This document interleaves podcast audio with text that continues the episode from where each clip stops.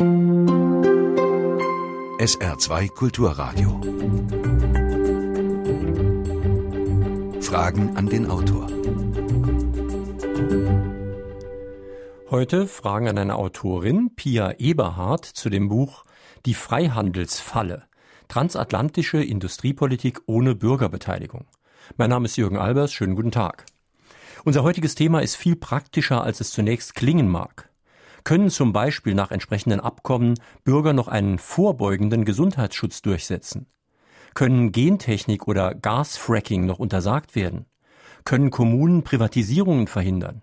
Und ganz wichtig für uns im Kulturradio, was wird aus der europäischen Kultur- und Medienlandschaft, wenn Kultur wie ein Geschäft behandelt wird? Können dann mit dem Verweis auf den Wettbewerb die Förderung von einheimischen Künstlern oder öffentlich-rechtliche Konstruktionen untersagt werden?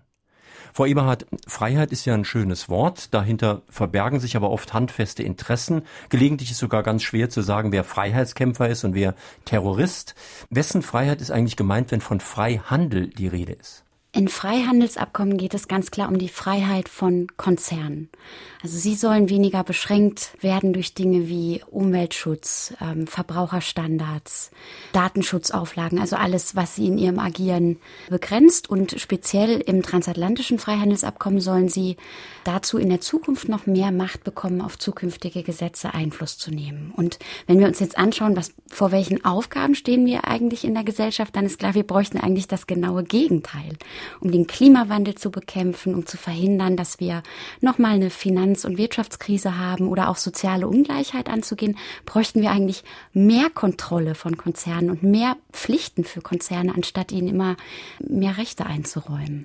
Ich habe erlebt, dass auf den Demonstrationen zum 1. Mai das Thema zum Teil vorkam, aber sonst war es eher selten. Woran mag das liegen? Ist vielleicht der Alltagsbezug zu schwer zu vermitteln?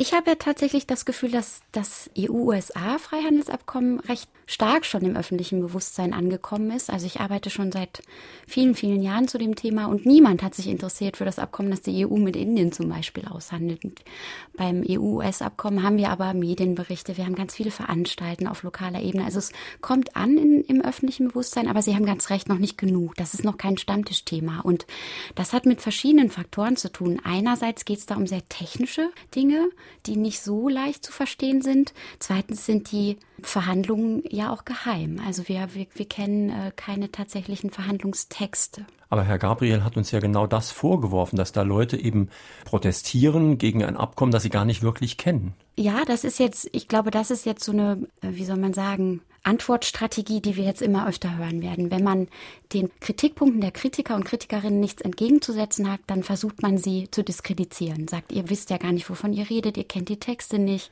ihr seid von Angst getrieben. Tatsächlich sind aber doch einige Verhandlungstexte oder Positionen von beiden Seiten äh, an die Öffentlichkeit durchgesickert.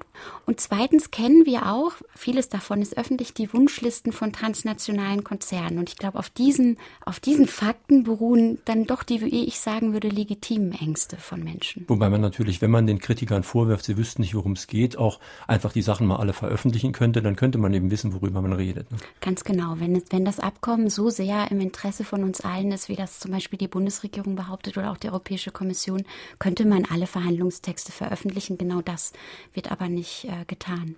In unserem Blog unter www.sr2.de ist eine kritische Mail, kann man nicht sagen, ein kritischer Beitrag eingegangen, den ich mal hier vortragen möchte, weil er mir sehr gut gefällt. Mein Gott, welche Hysterie und welche Dummheit. Freihandelsabkommen bedeutet Abbau von Zöllen, gemeinsame Standards, Erleichterung des Zahlungsverkehrs etc. Also alles, wofür die EU steht. Es geht um die Abschaffung unnötiger Barrieren. Was wird aus einer solchen sinnvollen Sache gemacht? Die Konzerne fressen uns auf, von nun an müssen wir alle giftige Chlorhühnchen fressen. Und dann meint der Hörer auch noch, dass im Saarländischen Rundfunk zu viele kritische Bücher in diesem Falle vorgestellt würden. In dem letzten Punkt gebe ich ihm schon mal ausdrücklich recht. Das trifft für fragenden Autor zu. Allerdings nur um die Ausgewogenheit in der gesamten Medienlandschaft überhaupt herzustellen. Denn dazu müssen ja irgendwo auch die kritischen Sachen vorgestellt werden. Aber sagen Sie mal was zu dem Rest. Also einmal taucht dieser, das Wort Hysterie auf. Das ist, knüpft an an das, was ich eben sagte. Ne? Die, das werden wir in den nächsten Monaten häufig erleben, dass Kritiker und Kritikerinnen des Abkommens als dumm, hysterisch, uninformiert dargestellt werden. Das ist aber tatsächlich nicht so, würde ich sagen. Zweitens wird ja behauptet, eigentlich geht es in dem Abkommen um alles, wofür die EU schon längst steht. Ich würde sagen, es geht in dem Abkommen darum, Dinge abzuschaffen, zurückzufahren, für die Menschen in Europa Jahrzehnte wenn nicht sogar jahrhundertelang gekämpft haben. Das ist sowas wie gute Rechte oder das kann man ja vielleicht eher in Anführungszeichen setzen von Arbeitnehmern und Arbeitnehmerinnen. Ein relativ hoher Umweltstandards, aber auch so etwas wie unabhängige Gerichte, die Gleichheit vor dem Recht. All das sind Dinge, die durch das Abkommen drohen unterwandert zu werden oder gleich ganz abgeschafft zu werden. Mhm. Insofern glaube ich, ohne jetzt da dem dem Hörer zu nahe zu treten, ist dann vielleicht ein Blick in die durchgesickerten Texte dann doch ganz hilfreich. Sie selbst sind ja auch nicht überparteilich sozusagen. Sie arbeiten für eine lobbykritische Organisation, habe ich gelesen. Wer ist das genau und was machen die? Die Organisation, für die ich arbeite, nennt sich Corporate Europe Observatory äh, und wir sind eine lobbykritische Organisation. Das heißt, wir beschäftigen uns mit der Frage, wie beeinflussen Konzerne und ihre Lobbygruppen EU-Politik in ganz unterschiedlichen Politikfeldern, vom, von der europäischen Klimapolitik bis zum, zu Lebensmittelrichtlinien, solchen Dinge. Und ich mache das eben hauptsächlich im Bereich der europäischen Außenhandelspolitik. Und wer steht da dahinter? Wer finanziert sie zum Beispiel? Äh, wir werden finanziert teilweise aus Spenden, aber zu einem sehr viel größeren Anteil von gemeinnützigen Stiftungen. Ähm, da sind jetzt keine Deutschen dabei, aber solche Stiftungen gibt es natürlich auch im deutschen Raum. Also letztendlich Akteure, die irgendwann mal zu Geld gekommen sind und sich zum Beispiel um die Demokratie in Europa sorgen und nicht möchten, dass ähm, Politik in Europa eben nur von Lobbyisten gestaltet wird. Wir sprechen in Frage an die Autorin auf SR2 Kulturradio heute Morgen mit Pia Eberhardt zu dem Buch Die Freihandelsfalle, was sie nicht allein verfasst hat. Da gab es eine ganze Menge anderer Autoren auch. Erschienen bei der VSA, Preis 9 Euro. Sie können sich wie immer mit Fragen an die Autorin an der Sendung beteiligen, indem Sie hier anrufen. Sie wählen bitte die Vorwahl von Saarbrücken, also 0681, dann 65 100. Saarbrücken 65 100. Sollten Sie nicht durchkommen, können Sie auch eine Frage per Mail schicken. Fragen an den Autor mit Bindestrichen zwischen den Wörtern at sr-online.de. Hören wir mal die erste Frage. Das angestrebte Freihandelsabkommen zwischen den USA und der EU, dessen fatale Folgen unter anderem Standortwettbewerb, sinkende Qualitätsstandards und Lohndumping wären, ist meines Erachtens ein zentrales und durchaus folgerichtiges Element einer Politik, auch deutscher und europäischer Politik, die seit etlichen Jahren unter Verrat von Verbraucher- und Bürgerinteressen eklatant einseitig die Interessen von Banken und Großindustrie vertritt. Wie sehen Sie das? Ähm, ich würde dem tatsächlich zustimmen. Und das, glaube ich, ist für die öffentliche Debatte sehr wichtig. Also gerade in den Medien wird über das Freihandelsabkommen häufig gesprochen mit der Tendenz, auf die bösen US-Konzerne und die bösen USA zu fokussieren und die gute Kommission und die gute EU, die den hohen Verbraucherschutz hier hochhält. Das greift, glaube ich, viel zu kurz, ähm, wenn man sich anschaut, wie zum Beispiel Unternehmen auf beiden Seiten des Atlantiks gemeinsam agieren um auf beiden Seiten des Atlantiks Standards abzubauen, was, weil das im Interesse von Konzernen auf beiden Seiten ist, sieht man, das ist ein Projekt, was von beiden Seiten gleichermaßen vorangetrieben wird und die Europäische Kommission ähm, ist da ein ganz zentraler Akteur und es ist völlig richtig, dass das Freihandelsabkommen als eine mögliche Deregulierungsmaschinerie ganz gut ins Bild passt zu der, der Politik der Europäischen Kommission, die wir jetzt gerade im Kontext der Krise in Europa auch sehen wir sollten jetzt mal wirklich konkret reden. Und da ist ein ganz wichtiger Punkt, dass es in den USA und Europa ein ganz verschiedenes Konzept gibt, was Gesundheitsschutz betrifft.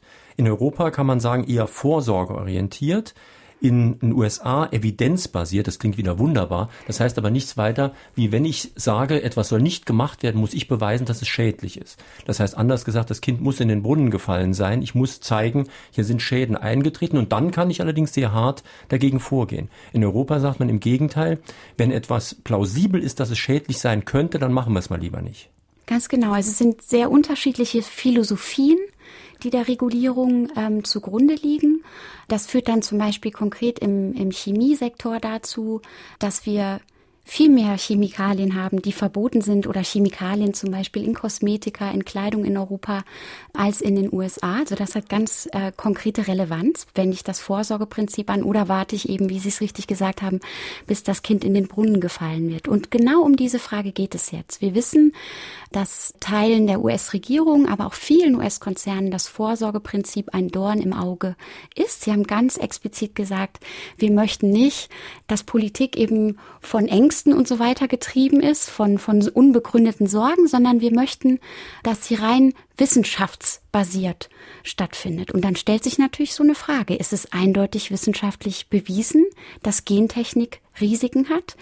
Da gibt es einen Streit in der mhm. Wissenschaft. In Europa führt es dazu, dass durch das Vorsorgeprinzip die EU eine relativ vorsichtige Position hat gegenüber der Gentechnik. In den USA sieht es mhm. ganz anders aus. Also genau um diese Frage, welches Prinzip leitet in Zukunft unsere Politik hm. an, wird es in dem Abkommen gehen? Also juristisch gesehen ist das praktisch die Beweislast. Wer muss beweisen, dass, das, dass etwas schädlich bzw. nicht schädlich ist?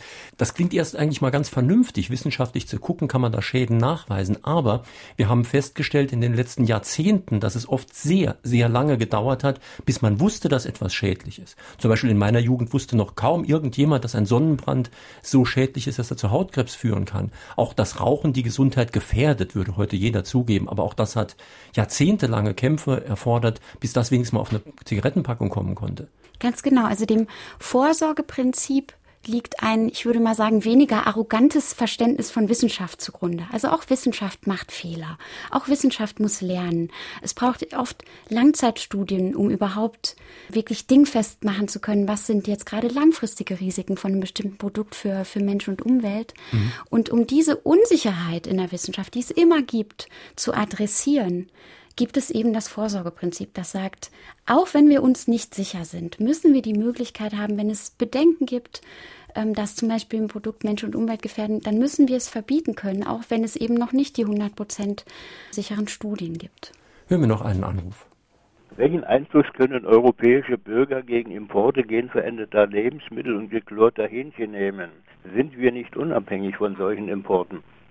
Bisher, also bleiben wir mal beim, beim Import von Chlorhühnchen, weil das Chlorhühnchen ja sehr mhm. ähm, prominent ist in der Debatte. Bisher gibt es ein solches Importverbot von der EU von Hühnerteilen und Hühnchen, die nach der Produktion in so ein Chlorbad getunkt wurden, damit ähm, um die Salmonellenfahrt zum Beispiel zu bekämpfen. Die Chlorhühnchen wurden aber von Konzernen in den USA, also zum Beispiel vom National Chicken Council, das ist die Interessensvertretung der Hühnerproduzenten, oder auch von dem bekannten Suppenhersteller Campbell Soup, der auch Hühnersuppen vorstellt, ganz explizit als ein Handelshemmnis genannt. Und sie möchten, dass das über das Freihandelsabkommen aus dem Weg geräumt wird. Auch die US-Regierung und namhafte Senatoren haben gesagt, wenn für das US-Agrobusiness nicht mehr Marktzugang in Europa herausstimmt, werden wir ein solches Abkommen nicht unterstützen. Also der Druck geht jetzt genau in Richtung der Abschaffung des existierenden Importverbots. Warum, exist warum, existiert das eigentlich? Ich meine, warum wird das in den USA so anders gehandhabt als bei uns? Und zumindest Todesfälle sind aus den USA ja weiß Gott auch noch nicht bekannt. Äh, nein, aber es gab jetzt im öffentlich-rechtlichen Fernsehen tatsächlich einige Berichte, die sich zum Beispiel mal mit früheren Inspektoren in solchen Hühnchen, Hühnerfabriken in den USA zusammengesetzt haben und die klagen über massive Gesundheitsschäden, Schäden, die sie erlitten haben, weil sie in diesen Fabriken eben Untersuchungen durchgeführt haben. Also auch da würde ich jetzt mal vorsichtig sein, ob das so klar ist, dass das wirklich alles so ungefährlich ist. Dem liegen zugrunde sehr unterschiedliche Produktionsmodelle. Also was in den USA passiert ist, etwas platt formuliert. Wir kümmern uns nicht um, um, Hygiene und wir tunken einfach das fertige Hühnchen in ein Chlorbad am Ende. Das wird dann schon alle Keime abtöten. In der EU wird an zahlreichen Stadien vorher im Produktionsprozess auf Hygiene sehr viel stärker geachtet. Und deshalb ist nicht nur die Frage relevant, ist jetzt das Chlorhühnchen schädlich oder nicht, sondern wollen wir einen Produktionsprozess in der Fleischindustrie, wie wir den ja eh schon zunehmend haben, der immer mehr auf höher, schneller, weiter setzt, ähm, und so Dinge wie Hygienestandards hinten anstellt? Oder wollen wir nicht eher, brauchen wir nicht eher eine Reorientierung der Landwirtschaft auf eine sozial ökologischere und sehr viel hm. kleinbäuerlichere hm. Landwirtschaft? Nun klingt ja das Wort Freihandel, das habe ich vorhin schon angedeutet, unheimlich schön. Man sollte vielleicht einfach nur Handel sagen, dann wäre es ein hm. bisschen ehrlicher. Die Frage ist natürlich, ist das denn immer gut, wenn Handel frei ist? Gibt es nicht auch Bereiche, wo es sogar auch wirtschaftlich für ein Land gut ist, wenn der Handel nicht frei ist? Unter Wirtschaftshistorikern ist eigentlich völlig unumstritten, dass alle Staaten der Welt, die heute reich sind, handelsbeschränkende Maßnahmen genutzt haben in ihrer Entwicklung, um überhaupt reich zu werden. Also sie haben durch Zölle, aber auch andere Handelsbeschränkungen erstmal Wirtschaftssektoren abgeschottet, bis sie überhaupt wettbewerbsfähig waren. Also es ist, insofern haben Sie ganz recht. Ähm, wenn man jetzt immer nur sagt, Liberalisierung führt zu mehr Wohlstand in der Gesellschaft, ist es mit Sicherheit so einfach überhaupt nicht. Aber ich möchte vielleicht noch mal das Wort Freihandelsabkommen herausgreifen. Wir haben das ja am Anfang schon besprochen. Um, um wessen Freiheit geht es eigentlich? Vielleicht ist ein sehr viel besserer Begriff, den ich manchmal benutze, von einer Konzernverfassung zu sprechen und im Fall des EU-US-Abkommens von einer transatlantischen Verfassung der Konzerne. Denn wenn man sich mal so eine Struktur eines solchen Abkommens anschaut, dann geht es eigentlich kaum um Dinge, die wir mit Handel oder Handelsliberalisierung assoziieren würden, wie zum Beispiel dem Abbau von Zöllen. Es geht eben um Dinge wie Gesundheitsstandards. Es geht um Dinge wie Patente, um Datenschutz, um die Regulierung von Banken, um die öffentliche Auftragsvergabe, also um ganz viele Dinge, die mit diesem klassischen Bereich von Handel und dem, was auch in der klassischen Handelstheorie überhaupt sich angeschaut wird, recht wenig zu tun haben. Mhm. Da ist gerade eine Mail eingegangen von Michael Besler aus Remseck. Er fragt, was denn im Hinsicht auf Verbraucherschutz in Deutschland besonders problematisch ist an dem geplanten Abkommen.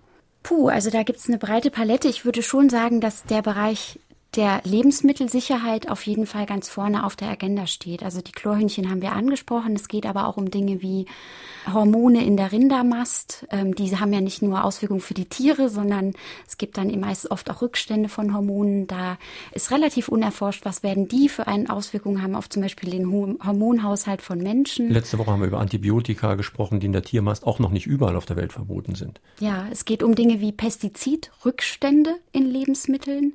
Es geht aber auch um Dinge wie, wie informiert können Verbraucher überhaupt in Zukunft sein? Also werden zum Beispiel Lebensmittel, äh, die gentechnisch veränderte Organismen enthalten, werden die als solche gekennzeichnet oder nicht? Im Moment gibt es diese Kennzeichnung in Europa, mhm. aber auch das ist ein sogenanntes Handelshemmnis, in Anführungszeichen, was die US-amerikanische Lebensmittelindustrie und auch unterstützt äh, übrigens von der europäischen gerne abschaffen möchte.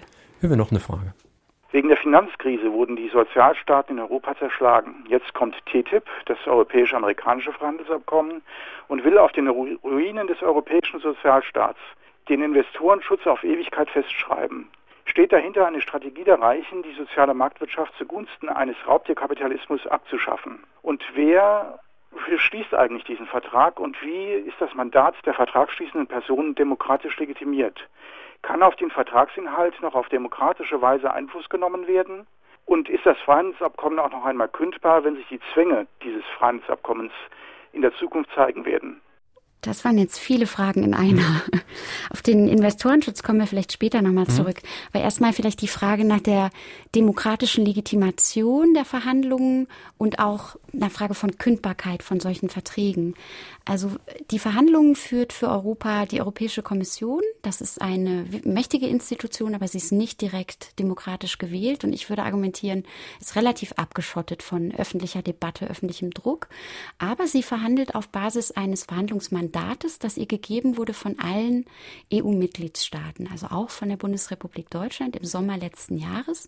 Das ist in einzelnen Teilen detailliert, in anderen äh, nicht so sehr detailliert, aber dieses Mandat gibt es jetzt und um das wieder zu entziehen, bräuchte man sozusagen eine Revolte unter den EU-Mitgliedstaaten, die aber überhaupt nicht absehbar ist, weil auch die EU-Mitgliedstaaten in weiten Teilen dieses Abkommen wollen. Am Ende werden wir tatsächlich ein Abkommen haben, was quasi unkündbar ist. Natürlich ist es in der Theorie kündbar, aber wenn man erst mal sechs, sieben Jahre verhandelt hat, tausende Seiten von Papier und dann so ein Abkommen ratifiziert hat, dann wird das sehr, sehr lange Anwendung finden und das wird letztendlich das Stadium unserer Wirtschaft, also inwieweit haben wir Sektoren schon privatisiert oder mhm. liberalisiert, festschreiben. Gen genau darum geht es bei solchen Verträgen, bestehende wirtschaftliche Situationen, auch bestehende Kräfte und Herrschaftsverhältnisse in Gesellschaft festzuschreiben, so dass es wahnsinnig schwer werden wird, daran nach Abschluss des Abkommens noch etwas zu verändern. Das hat ja dann schon was mit Demokratie zu tun, denn nehmen Sie mal nur den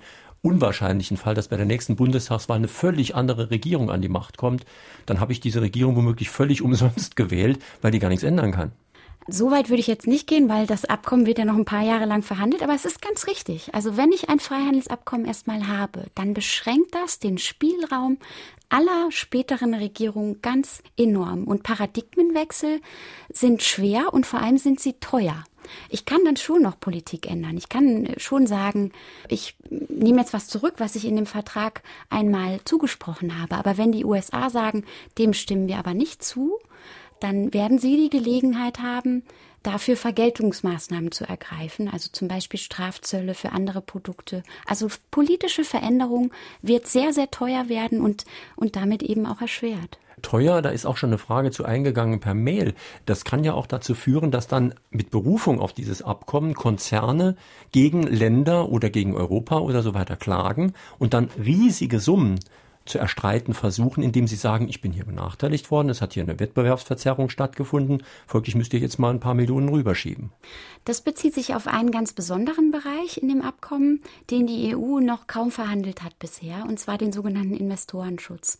Was das bedeutet, ist ganz richtig.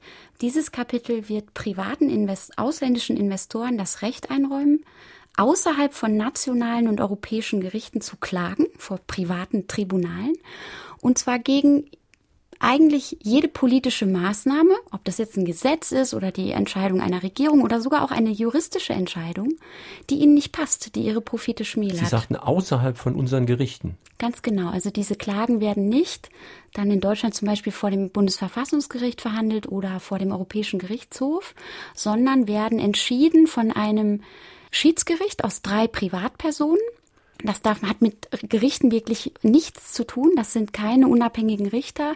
Es sind private Personen, die pro Fall ernannt werden, pro Fall auch bezahlt werden, was in einem System, wo nur eine Seite klagen kann, nämlich der Investor, ein großer Anreiz ist, auch zugunsten eben dieses Investors zu entscheiden. Also mhm jahrzehntelang, jahrhundertelanger Kampf für richterliche Unabhängigkeit goodbye. Also was mich natürlich besonders interessiert, wenn es um sowas geht, die könnten natürlich dann auch im Kulturbereich gegen alles Mögliche klagen. Die könnten zum Beispiel sagen, da ist ein Kulturradio, die kriegen Gebühren. Wieso denn eigentlich? Andere Radios kriegen ja keine Gebühren. Die könnten sagen, Sachbücher äh, sind überhaupt keine richtige Kultur. Aber da gibt's eine Buchpreisbindung. Die könnten sagen, Moment, die Franzosen, die machen eine Quote für französische Filme. Da dürfen auch im Radio möglichst eine bestimmte Anzahl von französischsprachigen Liedern nur laufen. Was ich alles nicht unvernünftig finde, aber das alles könnte angeklagt werden. So einfach ist es nicht. Also die Investor-Staat-Klagen greifen vor allem dann, wenn es eine politische Veränderung gibt. Also Fall, ich habe als Kommune vor ein paar Jahren ähm, meine Wasserversorgung privatisiert. Ich stelle jetzt fest, das war ein Fehler. Die Preise gehen hoch, die Wasserversorgung wird nicht unbedingt besser. Ich nehme das wieder zurück in die öffentliche Hand. Das ist ja ein Trend, den wir mhm. in vielen Kommunen in Deutschland sehen. Und in so einem Moment könnte, wenn die Wasserversorgung vorher von einem ausländischen Investor übernommen würde, hätte dieser Investor die Möglichkeit zu klagen, zu sagen, Moment mal, wir sind hier enteignet worden, wir müssen entschädigt werden, wir sind nicht fair und gerecht, das sind alles solche Klauseln in diesen Verträgen behandelt worden und wollen so und so viel äh, Milliarden, Millionen Euro, Euro, Dollar Entschädigung und das würden sie aber eben nicht vor das Bundesverfassungsgericht bringen, sondern vor eben diese voreingenommenen privaten Schiedsgerichte. Aber man könnte ja viele Sachen, die als Kulturförderung laufen, auch als Wettbewerbsverzerrung sehen. Was es übrigens auch wirklich ist. Und genau das ist ja der Sinn des Ganzen. Also der Kulturbereich ist nochmal, könnte auch unter diese Schiedsgerichte fallen. Das ist ganz richtig, ist aber auch nochmal ein eigener Bereich in dem Abkommen, um den sich schon sehr viel Streit äh, entwickelt hat. Genau weil zum Beispiel Frankreich äh, nicht wollte, dass ähm, seine Quotenregelung angegriffen wird. Also da gibt es die Regelung, es müssen, muss viel französische Musik gespielt werden im, im, im Radio, Filmförderung, all die, um all diese Dinge ging es da. Was wir jetzt haben, ist ein Verhandlungsmandat der EU, das aufgrund dieses Drucks von Frankreich einen Teilbereich der Kultur zumindest mal vorläufig ausnimmt aus den Verhandlungen. Und das sind die sogenannten audiovisuellen Medien, Dienstleistungen. Also da geht es dann genau um die Filmförderung und Quotenregelung, aber auch um die Finanzierung der öffentlich-rechtlichen Sender. Aber die Kultur als Ganzes ist nicht ausgenommen. Und das heißt, was passiert mit der Buchpreisbindung? Was passiert mit öffentlicher Forderungen für Kultur in anderen Bereichen, also Museen, Theater und so weiter, das ist eine völlig offene Frage. Noch ein Anruf bitte. Ich sehe das ganze Freihandelsabkommen komplett als sehr negativ an, denn meiner Ansicht nach hätten die Amerikaner, wenn es dazu kommen würde, wesentlich mehr davon, weil sie sich ja immer als großer Bruder der Deutschen betrachten. Wie sehen Sie als Autorin das? Es gibt Studien ähm, zu dem Abkommen, die sagen, dass tatsächlich die USA Gewinner sein werden und äh, sehr viel weniger auf europäischer Seite da gewonnen werden kann. Aber ich glaube, es gibt auch in den USA Dinge, die die dort drohen, werden verloren zu gehen. Zum Beispiel gibt es in den USA seit Ausbruch der Finanzkrise eine sehr viel striktere Re-Regulierung von Banken, Versicherungen und Co. Bei weitem nicht ausreichend, aber es geht weiter als das, was wir in Europa seit der Krise eingeführt haben. Und das Freihandelsabkommen wird jetzt ganz offensiv genutzt von Banken auf beiden Seiten des Atlantiks, diese zarte Re-Regulierung im Finanzmarktbereich in den USA wieder zurückzufahren. Also das das geht so ein bisschen zurück auf das, was ich vorher gesagt habe. Das ist kein Abkommen USA versus Europa, sondern es ist halt ein Abkommen, das transnationale Konzerne auf beiden Seiten des Atlantiks nutzen, um ihre Interessen durchzusetzen gegen die Interessen von allen anderen, also von Arbeitnehmerinnen bis zur Umwelt. Hier ist eine Mail eingegangen von Florian Weber. Er bezieht sich auf ein Interview, in dem der US-Handelsbeauftragte sagte, Handelsthemen sind in den USA immer eine Herausforderung. Darüber gibt es immer eine starke öffentliche Debatte und das ist gut so. Und dann verweist er darauf hin, dass genau bei diesem Abkommen jetzt unter höchster Geheimhaltung der Inhalte eine Diskussion stattfindet. Das heißt, es findet keine öffentliche Diskussion statt, sondern nur eine Diskussion in einem kleinen Kreis. Also wird die Öffentlichkeit nicht nur im Ungewissen über das TTIP gelassen, sondern vielleicht sogar belogen. Beides. Also es ist ganz richtig, die Verhandlungen selbst finden im Geheimen statt. Sehr viel dramatischer ist aber die Tatsache, dass die Verhandlungstexte nicht veröffentlicht werden.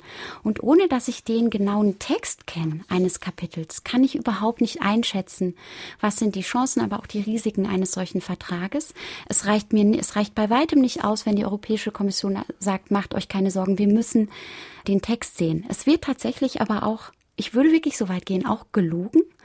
Wir haben zum Beispiel äh, gerade in dieser Frage um die Konzernklagerechte, den Investorenschutz ja eine sehr intensive öffentliche Debatte.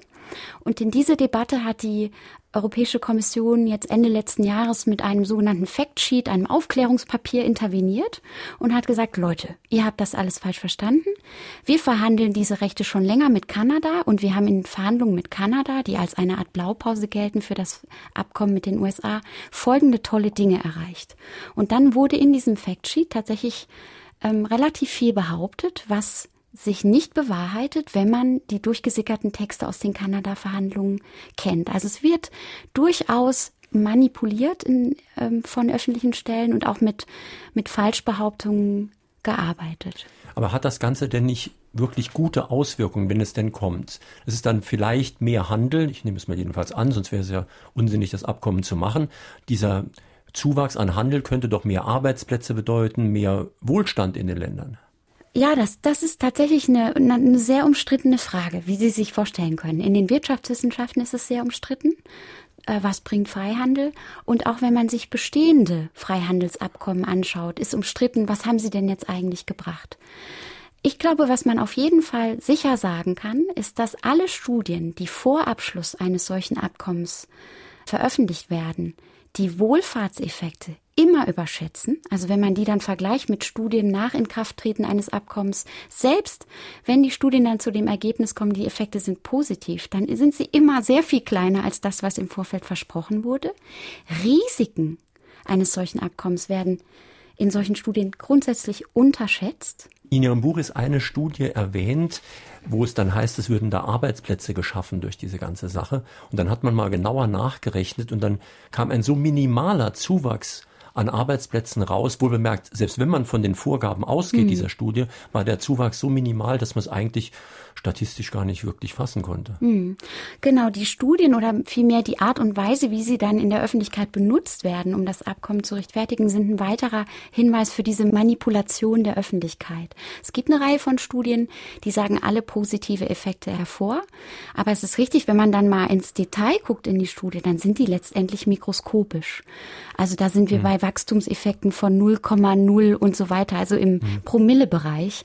Der Vorsitzende der IG Metall hat ganz richtig gesagt, das Wetter wird mehr Einfluss haben auf die Arbeitsplätze, auf die Arbeitsplatzsituation als dieses Abkommen. Trotzdem werden dann in der öffentlichen PR, in Pressemitteilungen von der Bundesregierung oder der Kommission oft nur Bezug genommen auf optimistische Szenarien, Zahlen nicht ganz korrekt dargestellt. Also das ist eine verbreitete Taktik in dieser, in dieser Propaganda-Auseinandersetzung, die wir haben um dieses Abkommen. Nun hat sich ja Herr Gabriel letzte Woche noch dazu geäußert und ich frage mich, warum? Also warum sagt er sowas?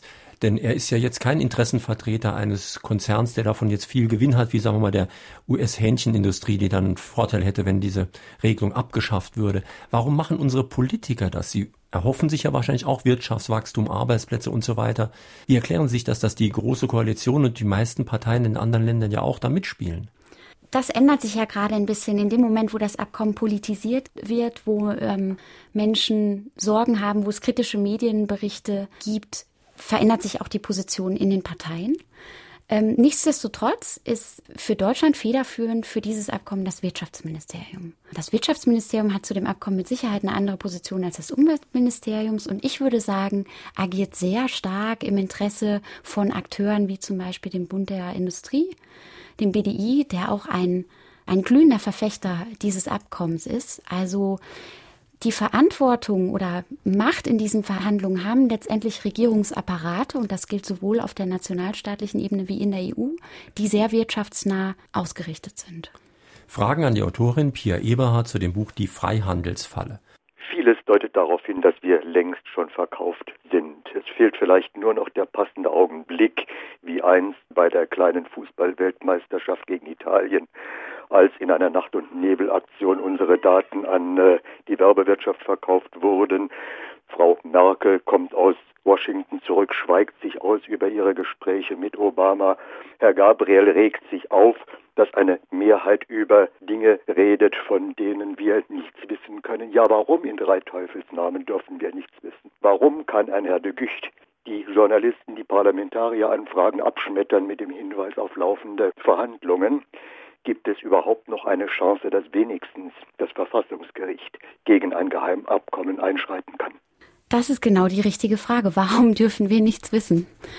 Ich würde denken, wir dürfen nichts wissen, weil wenn die Texte öffentlich würden, und das zeigt auch die Vergangenheit, vergangene politische Auseinandersetzung um solche Abkommen, wenn die Texte öffentlich werden, dann wird der Öffentlichkeit klar, das ist nicht in unserem Interesse und dann wehrt sie sich. Und genau um das zu verhindern, werden die Verhandlungen im Geheimen geführt. Das ist übrigens nicht überall so im internationalen Bereich. Es ist ganz interessant, dass zum Beispiel im Rahmen der Welthandelsorganisation WTO, die jetzt auch nicht die Speerspitze der Transparenz und Demokratie ist, aber selbst in der WTO werden mittlerweile Positionen von WTO-Mitgliedern, und dazu zählt auch die EU, öffentlich gemacht. In der letzten WTO-Verhandlungsrunde letztes Jahr in Bali ist erstmals der Verhandlungstext vor Abschluss der Verhandlungen öffentlich gemacht worden. Also wir sehen sehr, sehr viel mehr Transparenz in anderen internationalen Verhandlungsprozessen. Mhm. Deshalb überzeugt mich dieses Argument, wir haben es hier um sehr sensible internationale Gespräche zu tun,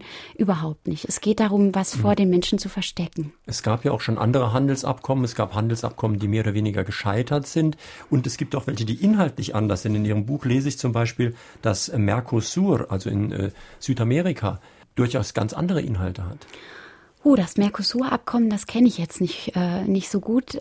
Interessanter ist vielleicht ein Zivil... Da gibt es zum, zum Beispiel hm. viele Schutzbestimmungen, die es jetzt hier in dem geplanten Abkommen nicht gibt, auch gegen Privatisierungen. Und man muss auch die Zollfragen natürlich nochmal sehen. Das kann durchaus sein. Ich glaube, der wichtige Punkt ist, ich kann mir sehr gut ein gutes internationales Abkommen zwischen EU und USA vorstellen. Es ist ja nicht so, dass wir keine gesellschaftlichen Herausforderungen haben, die man auch transatlantisch angehen könnte. Wir bräuchten mehr Datenschutz, eine striktere Regulierung von Banken, mit Sicherheit eine Anhebung der Arbeitsrechte auf Seiten der USA. Aber auch hier könnte man da was machen. Also ähm, das ist, glaube ich, wichtig zu begreifen. Die Kritik an dem Abkommen ist keine Kritik an internationalen Verträgen oder internationaler Abstimmung, aber es ist eine konkrete Kritik an Abkommen, die eben weitere Deregulierungsdynamiken in Gang setzen werden und die Demokratie und auch eben die Handlungsspielräume von zukünftigen Regierungen massiv beschränken. Ja, genau in Richtung Demokratie geht auch eine Frage, die Hans-Hermann Bohrer aus Losheim am See hier stellt. Und zwar, wie wird das eigentlich dann, dann sein, wenn dieses Abkommen irgendwann mal zur Abstimmung gestellt wird? Wie muss man sich das Votum des Europäischen Parlaments vorstellen? Als Alles- oder Nichts-Entscheidung? Oder kann man da vielleicht einzelne Paragraphen ablehnen, vielleicht was zur neuen Verhandlung zurückverweisen und so weiter? Das Europaparlament hat tatsächlich nur das Recht, Ja oder Nein zu sagen zum kompletten Abkommen am Ende der Verhandlungen. Das ist die einzige Macht, die es hat. Der US-Kongress hat im Moment noch die Macht, pro Kapitel abzustimmen. Obama möchte das aber gerne ändern. Er möchte eine, das sogenannte Fast-Track-Verfahren durchsetzen, was auch für den Kongress ein reines Ja oder Nein bedeuten würde. Interessant ist aber auch die Frage, werden zusätzlich zum Europaparlament auch noch nationale Parlamente zustimmen müssen, also in Deutschland der Bundestag und der Bundesrat. Darüber wird mit Sicherheit juristisch gestritten werden. In beiden Fällen ist aber klar, wie groß der Druck sein wird in vielen Jahren auf die Abgeordneten, dieses Abkommen so abzusegnen. Mhm. Hier ist eine sehr interessante und sehr praktische Mail eingegangen von Dr. Markus Riemenschneider aus Taunusstein. Er ist Gründer eines Start-up-Unternehmens. Er möchte gerne den Blick auf einen bisher nicht betrachteten Aspekt lenken. Ich zitiere. Wir haben mit großem Aufwand unsere Medizingeräte in Europa zugelassen. Um diese Produkte in den USA zuzulassen, müssen wir denselben Aufwand nochmals treiben. Ganz abgesehen von den Kosten, welche die Unterhaltung der verschiedenen Qualitätsmanagementsysteme bedeutet. Die sogenannten Großkonzerne können sich diesen Aufwand locker leisten und damit ihre Vormacht zementieren. Kleine Firmen werden deshalb häufig gekauft und sind damit verschwunden. Für unsere Firma würde eine solche Möglichkeit erhebliche Wachstumsmöglichkeiten eröffnen. Das ist ein wichtiges Argument, also weil ein Argument für dieses Abkommen, was sehr häufig gebraucht wird, ist, es gibt sehr viele unnötige doppelte Testverfahren, Zulassungsverfahren, die sich gerade der Mittelstand zum Beispiel nicht leisten kann. Und ich glaube, das ist überhaupt nicht falsch. Es gibt mit Sicherheit sehr viele Regulierungen, deren Abschaffung oder Angleichung den transatlantischen Handel erleichtern würden und, und gerade mit kleinen und mittelständischen Unternehmen zugutekommen würden. Das bestreitet auch niemand. Wichtig ist aber, dass es neben diesen Regulierungen eben auch sehr, sehr viele Regulierungen gibt, deren Abschaffung auf unsere Kosten gehen würde. Und die haben wir schon genannt. Also vom Mit Verbraucher unsere Kosten meinen Sie vor allem die Kosten der Verbraucher? Der Verbraucher, aber auch der Gesellschaft als Ganzes. Also eine Gesellschaft als Ganzes bezahlt ja auch zum Beispiel, wenn weit größerer Raubbau an der Umwelt Geld betrieben wird. Das findet äh, in ökonomischen Modellen teilweise zwar keinen Niederschlag, aber natürlich zahlen wir als Gesellschaft die Kosten, wenn wir den Klimawandel nicht weiter bekämpfen, zum Beispiel. Pia Eberhardt zu dem Buch Die Freihandelsfalle. Wie erklären Sie sich, dass dieses Abkommen von unserer Regierung, die sich ja dem Schutz des deutschen Volkes äh, verpflichtet fühlen sollte und Gefahr und Unglück abwenden sollte, dass unsere Regierung dieses Abkommen vorantreibt. Das ist ein Angriff auf die Demokratie. Ja, also das, ähm, ich verstehe, dass das Stirnrunzeln verursacht. Man hat so dieses äh, Bild von den gewählten Repräsentanten, die die Interessen von Bürgern und Bürgerinnen vertreten. Nochmal, in diesen Verhandlungen ist federführend die Europäische Kommission, die ist nicht gewählt, die interessiert sich relativ wenig für das, was in der Bevölkerung vor sich geht. Und ganz aktiv wird sie unterstützt von den Wirtschaftsministerien. Auch dort sitzen nicht unbedingt äh, nur Herr Gabriel und andere gewählte Volksvertreter, sondern Technokraten, Bürokraten, die in jeder Regierung in diesem Ministerium sitzen und glühende Freihandelsvertreter sind. Also ich glaube, das ist erschreckend, sich einzugestehen, aber diejenigen, die da für uns verhandeln, haben, glaube ich, sehr viel öfter den BDI in ihrem Kopf als den Bund für Umwelt und Naturschutz. Und ich glaube, daran können wir nur was ändern, indem wir in der Zivilgesellschaft, in der Öffentlichkeit Druck aufbauen und nicht aufhören, dem Parlament, aber auch unserer Regierung und den Medien mitzuteilen, wir wollen dieses Abkommen nicht. Ohne diesen gesellschaftlichen Druck wird es keine Änderung geben, auch in der Position der Bundesregierung. Das Problem ist ja auch, dass es oft Schlagworte gibt, die einfach gut klingen und die dann in Mode kommen und die dann wirklich von allen Medien und auch allen führenden Politikern nachgeplappert werden. Ich kann mich gut erinnern, Jahre vor der Finanzkrise war das Wort Deregulierung, also das war das Beste, was es überhaupt gibt. Privatisierung, das war fantastisch. Jeder, der nicht dafür war, der nicht für Cross-Border Partnership und irgend sowas war, der war einfach rückständig. Und hier ist es ja wieder ähnlich. Da ist ein Begriff Liberalisierung. Kein vernünftiger Mensch kann gegen Liberalisierung sein. Das ist ein wunderbares Wort. Freier Handel ist auch was ganz Wunderbares. Das heißt, die Begriffe sind besetzt worden und mit Inhalten gefüllt worden, die nicht ganz unbedingt dazu passen. Ganz richtig. Und wahrscheinlich haben wir da auch noch zu lernen, uns selbst von diesen Begriffen mehr abzuwenden und zu lernen, anders über so ein Abkommen zu sprechen. Weil wenn man sich ja zum Beispiel den Begriff Liberalisierung der Finanzmärkte anschaut, dann wissen wir heute, das ist überhaupt nicht positiv. Wir haben, oder vor allem Menschen in, in Ländern wie Griechenland, Spanien, äh, Irland, haben einen hohen Preis dafür zahlen müssen, dass Banken weniger reguliert wurden und dass ihnen letztendlich unendliche Rechte eingeräumt wurden. Aber klar, viele dieser Begriffe sind weiterhin noch positiv besetzt. Insofern ist es vielleicht tatsächlich eine gute Idee, über, über dieses Abkommen als eine Verfassung für transnationale Konzerne zu sprechen.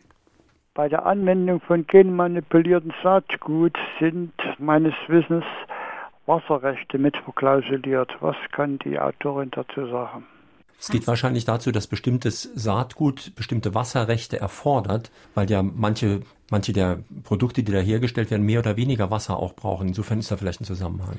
Puh, also zu dem Zusammenhang fällt mir jetzt ehrlich gesagt nichts ein, aber tatsächlich wird natürlich Saatgut Thema sein in den Verhandlungen und auch die Wasserversorgung. Also das ist ja eine große Frage, inwieweit wird das Abkommen die Privatisierung von öffentlichen Dienstleistungen weiter befördern oder es auch unmöglich machen, Privatisierung rückgängig zu machen. Da ist die Kommission immer sehr eifrig darin zu sagen, macht euch keine Sorgen, die öffentlichen Dienstleistungen sind überhaupt nicht Teil der Verhandlungen. Ganz so leicht ist es nicht. Die sind nämlich nicht eindeutig von den Verhandlungen mhm. ausgenommen. Insofern würde ich sagen, ist die Sorge jetzt erstmal begründet, dass dieses Abkommen zumindest den Privatisierungsdruck auf öffentliche Dienstleistungen wie die Wasserversorgung, mhm. aber auch andere öffentliche Dienstleistungen wie Gesundheit und Bildung enorm erhöhen wird und es sehr viel schwieriger machen wird für zum Beispiel Kommunen, einmal durchgeführte Privatisierung in der Zukunft wieder zurückzunehmen. Sprechen wir mal über ein Thema, das noch gar nicht vorkam, nämlich das Gasfracking. Das ist ja wieder aktuell geworden, wohl nicht ganz zufällig, ehrlich gesagt, durch die Ukraine-Krise. Auch da wird man ja dann mal klagen, wenn jemand das Fracking verbietet. Und da sieht man schön die, die gegenteilige Denkrichtung. Wenn ich vorbeugend denke, kann ich sagen, Moment, da wird was gemacht, wo im Untergrund giftige Stoffe eingebracht werden, wo es zu Grubenschäden, sage ich mal, kommen kann und so weiter. Und aus diesen Gründen sage ich, nein, das wird bei uns nicht gemacht. Die Gegenposition wäre, wir müssen erstmal nachweisen, die Schäden müssen erst da sein, dann können wir sagen, okay, das wird jetzt verboten. Ja, also das Thema Fracking und äh, im, ist in Bezug auf das Freihandelsabkommen ganz interessant. Also wir haben ja in Europa im Moment genau sehr unterschiedliche Positionen. Es gibt Länder und Regionen, die sagen, oh, wir sind erstmal vorsichtig, wir wollen erstmal Studien durchführen, wir verbieten Fracking erstmal oder, oder setzen ein Moratorium ein. Und es gibt Länder wie Polen zum Beispiel oder Großbritannien, wo jetzt schon fleißig losgefrackt wird. Was passiert jetzt, wenn es in diesen Ländern zu Katastrophen kommt, wenn auf einmal in Regionen, wo eben so gebohrt wird, der Wasserhahn anfängt zu brennen, wie man das kennt, tatsächlich aus Filmen über Fracking in den USA, und es dann Bürgerbewegungen gibt und ein Umdenken auf der politischen Ebene. Und das ist genau so ein Moment, wo dann diese Konzernklagerechte greifen könnten. Und ein Ölkonzern, der in Polen zum Beispiel schon losgelegt hat mit dem Fracking, dann klagt gegen ein Land wie Polen, wenn Polen diese seine Politik da ändert. Und das ist gar nicht so sehr ein hypothetisches Szenario. Wir haben nämlich schon eine Klage, die sich gegen ein solches Fracking-Moratorium richtet. Und das ist eine Klage eines kanadischen Konzerns, der über eine US-Niederlassung die eigene Regierung verklagt auf dem Basis des Freihandelsvertrags NAFTA, also einem ganz ähnlichen Vertrag wie der, der jetzt zwischen EU und USA ausgehandelt werden soll. Wir sprechen in Fragen an die Autorin heute Morgen mit Pia Eberhardt zu dem Buch Die Freihandelsfalle, erschienen bei der VSA, Preis 9 Euro. Und wie immer haben drei, die sich mit einer Frage an der Sendung beteiligt haben, ein Buch gewonnen und bekommen das hoffentlich bald vom Verlag zugeschickt. Heute sind das Alois Klees aus Wustweiler, Thomas Schulz aus Saarbrücken und Litz Lorenz Wallacher aus Pfaffenkopf, also aus Saarbrücken. Noch ein Anruf bitte. Wenn das Freihandelsabkommen kommt, sind dann im Hinblick auf die Spionagetätigkeiten wie der USA nicht Tür und Tor geöffnet? Ich würde sagen, den Spiel, also wir haben ja durch den NSA-Skandal gelernt, dass den Spionagetätigkeiten der USA schon heute Tür und Tor geöffnet sind. Also sehr viel schlimmer wird es kaum noch werden. Aber das berührt natürlich die wichtige Frage des Datenschutzes, der auch durch das Abkommen adressiert wird. Also die Datenschutzstandards sind sehr viel höher in Europa als in den USA. Also in den USA dürfen Konzerne einfach sehr viel mehr private Daten von uns sammeln, weitergeben und verwerten. Deshalb haben US-Konzerne auch und die US-Regierung übrigens aktiv versucht, Einfluss zu nehmen auf die erst vor kurzem verabschiedete Datenschutzrechtlinie äh, im Europaparlament in der EU. Wir werden sehen müssen, wie sich dieses Abkommen ähm, auf den Bereich Datenschutz auswirkt. Aber ähnlich wie bei den Lebensmittelstandards haben wir es mit sehr unterschiedlichen Philosophien und Regulierungssystemen zu tun und wie da jetzt eine Angleichung von Regulierungen aussehen soll. Und darum geht's ja bei dem Abkommen. Ohne dass der Datenschutz in Europa darunter leiden wird, ist mir ehrlich gesagt ein Rätsel. Eine andere Sache, die ganz eng damit zusammenhängt mit Datenschutz, ist ja geistiges Eigentum. Da ich selbst manchmal geistig etwas produziere, habe ich da eigentlich überhaupt gar nichts gegen, wenn geistiges Eigentum geschützt wird. Klingt aber auch jetzt wieder nur positiv. Aber wenn es um Patentrechte und so weiter geht, kann das auch etwas sein, das Freiheit in Unfreiheit umkehrt. Patente kehren immer Freiheit in Unfreiheit um. Es sind ja letztendlich Monopolrechte. Also jemand erfindet was und hat dann das Monopol darauf, das zu nutzen und andere Akteure in der Gesellschaft müssen eben zahlen, wenn sie es auch nutzen. Insofern gibt es ja eine grundsätzliche Kritik an dieser Monopolisierung von Wissen, wie zum Beispiel aus der freien Softwarebewegung. Mhm. Man könnte auch argumentieren, dass so eine Monopolisierung von Innovation und geistigem Eigentum letztendlich auch Innovation in der Gesellschaft beschränkt. Insofern ist es ein weiterer interessanter und sehr brisanter Verhandlungsbereich, aber jetzt nicht unbedingt mein Aber so ganz unumstritten ist das ja auch wieder nicht, was Sie da jetzt sagen, weil wenn ein Musiker zum Beispiel ein Musikstück schreibt, dann hat er schon einen gewissen Anspruch darauf, dass sich nicht jeder einfach bedient. Oder wenn wir jetzt hier eine wunderbare Radiosendung machen, hm. wenn jetzt jeder Privatsender die einfach kostenlos übernehmen würde, ohne uns was zu geben und wir haben die Kosten und die haben die Sendung, da wäre ich auch nicht mit einverstanden. Klar. Ja, ja. Hören wir noch eine Frage.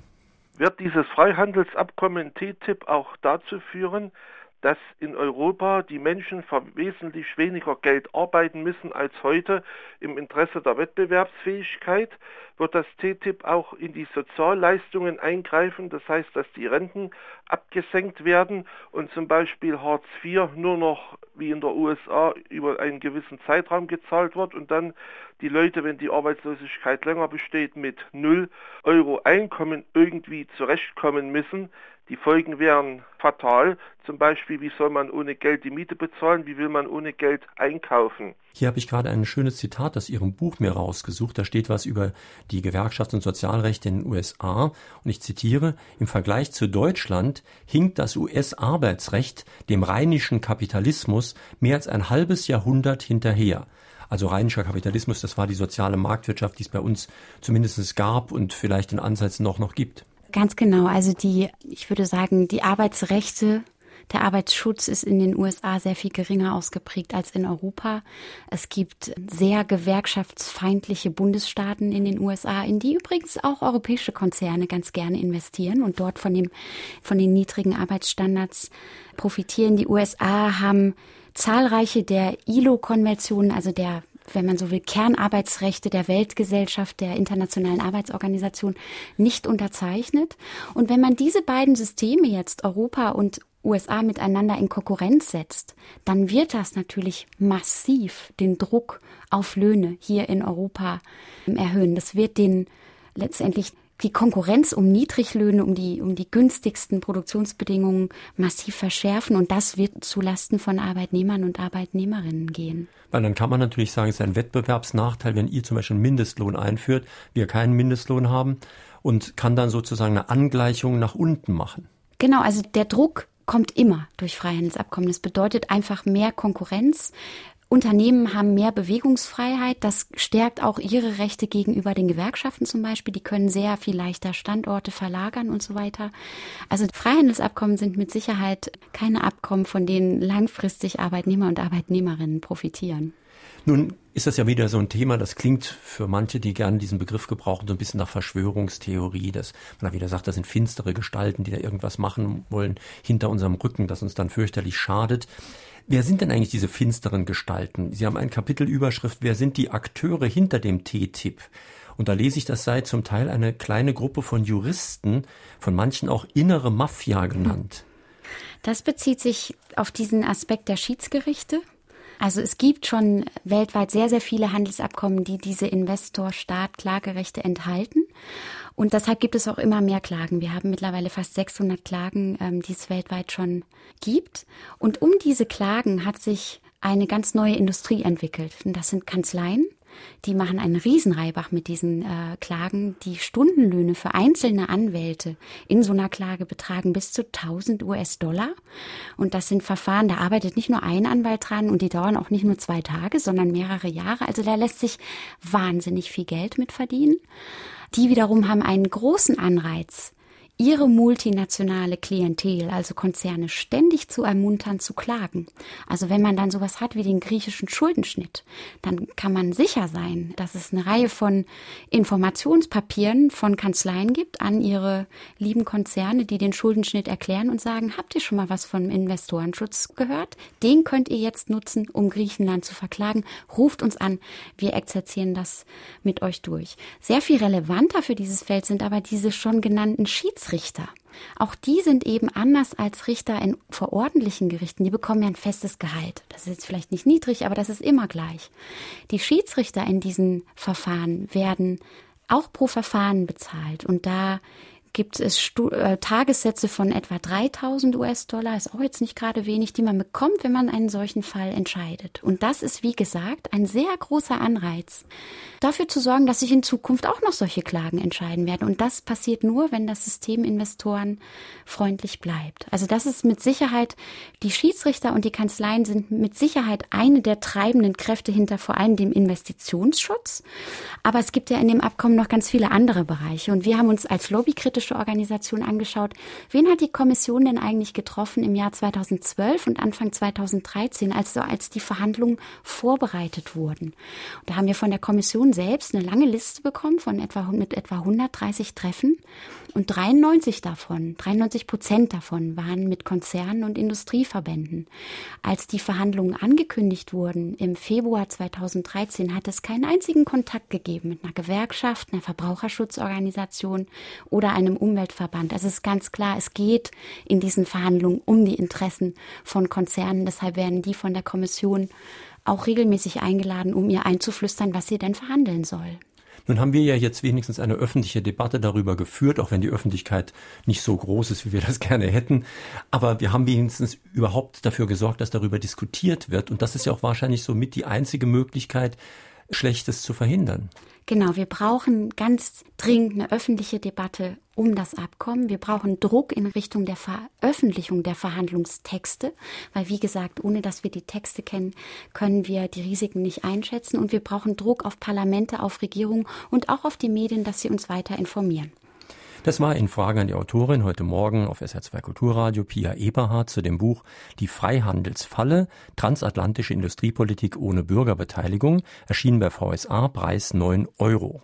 Die Sendung, die Sie gerade gehört haben, finden Sie morgen auch im Podcast, im Internet, können sich dann herunterladen, nochmal anhören, vielleicht auch anderen Leuten weiter empfehlen. In unserem zweiten Podcast-Angebot, dem Klassikerfach von Fragen an den Autor, habe ich nichts Neues eingestellt, aber ich empfehle Ihnen eine Sendung von 1996, Hans-Peter Martin, die Globalisierungsfalle, der Angriff auf Demokratie und Wohlstand. Passt ganz gut zu unserem heutigen Thema. Die Diskussion geht weiter und hat schon heftig begonnen im Diskussionsforum unter www.sr2.de. Auf SR2 folgt gleich das Konzert. Ja, und am nächsten Sonntag, da sind wir noch mehr als global. Da geht es nämlich gleich um das Weltall. Es kommt der Astronom Florian Freistetter zu seinem Buch Die Neuentdeckung des Himmels auf der Suche nach dem Leben im Universum. Was wissen wir also heute über das Universum? Wo gibt es gesicherte Fakten? Wo begründete Spekulationen? Und wie kann man überhaupt etwas erforschen, was man nicht sehen kann, was weit außerhalb der Reichweite modernster Maschinen Maschinen liegt. Also das Weltallthema am kommenden Sonntag. Schönen Tag, schönes Weiterhören wünscht Ihnen jetzt noch Jürgen Albers.